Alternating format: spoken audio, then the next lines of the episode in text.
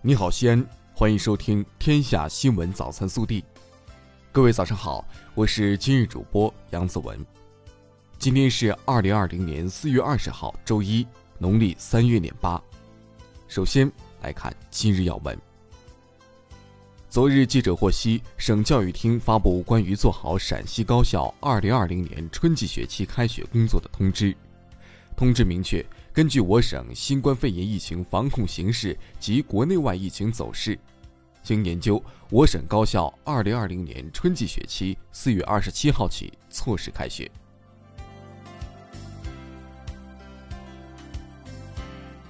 本地新闻：近日，我市各中学迎来了非毕业年级学子返校。为做好全面复课后的疫情防控工作，保障师生身体健康和生命安全。维护学校正常教育教学秩序，我市各中学在复课前做了充足准备，提高疫情防范和应急处置能力，为师生返校保驾护航。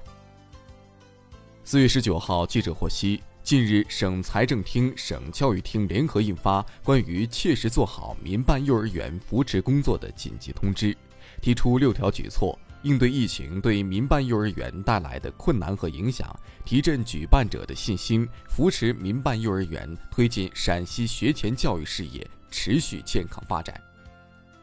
日前，西北政法大学行政法学院副教授刘普表示，就近入学并不是直观意义上的到离家最近的学校上学，政府划分学区会综合考虑多方因素。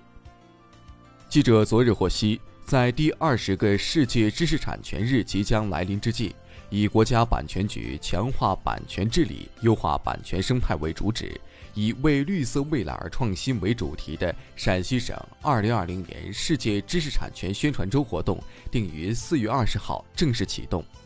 今年宣传周的大量活动采取了线上见的形式，邀市民参与其中。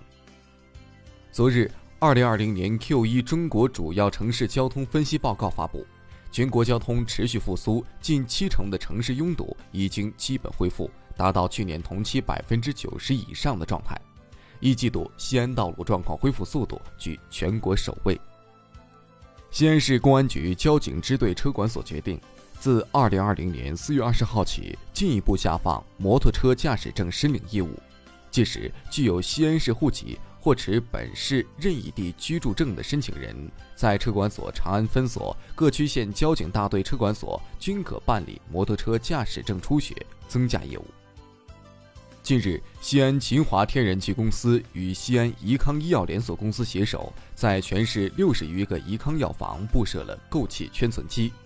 用户可在微信西安秦华天然气公司服务号在线缴费后，携带天然气卡至布设了购气圈损机的怡康药房进行写卡，也可在购气圈损机上直接扫码支付购气。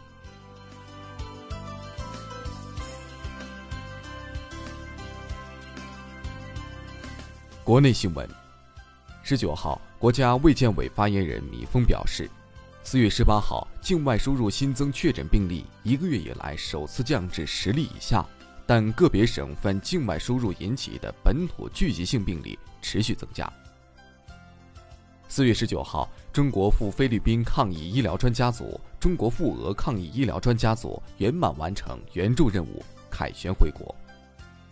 据民政部消息。为进一步规范有关地名的使用，现将我国南海部分岛礁和海底地理实体的标准名称予以公布。据中央纪委国家监委网站，公安部党委委员、副部长孙立军涉嫌严重违纪违法，目前正接受中央纪委国家监委纪律审查和监察调查。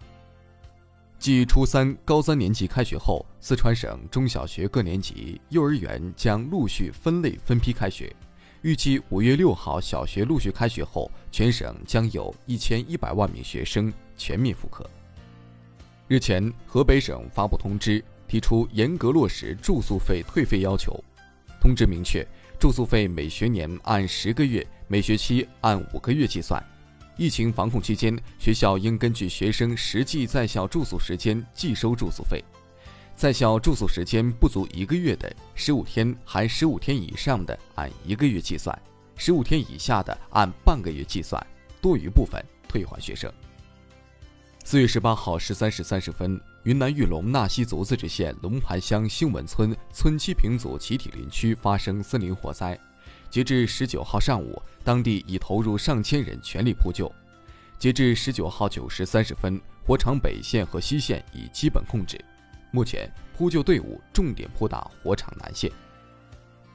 十九号，由江西景德镇开往鹰潭方向的一辆客运中巴车在二零六国道乐平境内发生侧翻，车辆翻滚下坡，车上总共十九人，六人死亡，十三人受伤，司机已被当地公安部门控制，事故原因正在调查当中。河南原阳一小区施工现场，四名儿童土方内身亡，就此事，当地组织联合调查组展开调查。经调查，已初步认定为刑事案件，公安机关已介入调查。四月十三号，山东胶州市民的微信群里出现当地中心医院出入人员名单信息，内容涉及六千余人的个人信息。经查，叶某等三人将接到的随访人员名单信息转发至其他微信群，导致中心医院出入人员名单在社会上被迅速转发传播。目前，公安机关依法对三人给予行政拘留的处罚。以上就是今天早新闻的全部内容，更多精彩内容请持续锁定我们的官方微信。明天不见不散。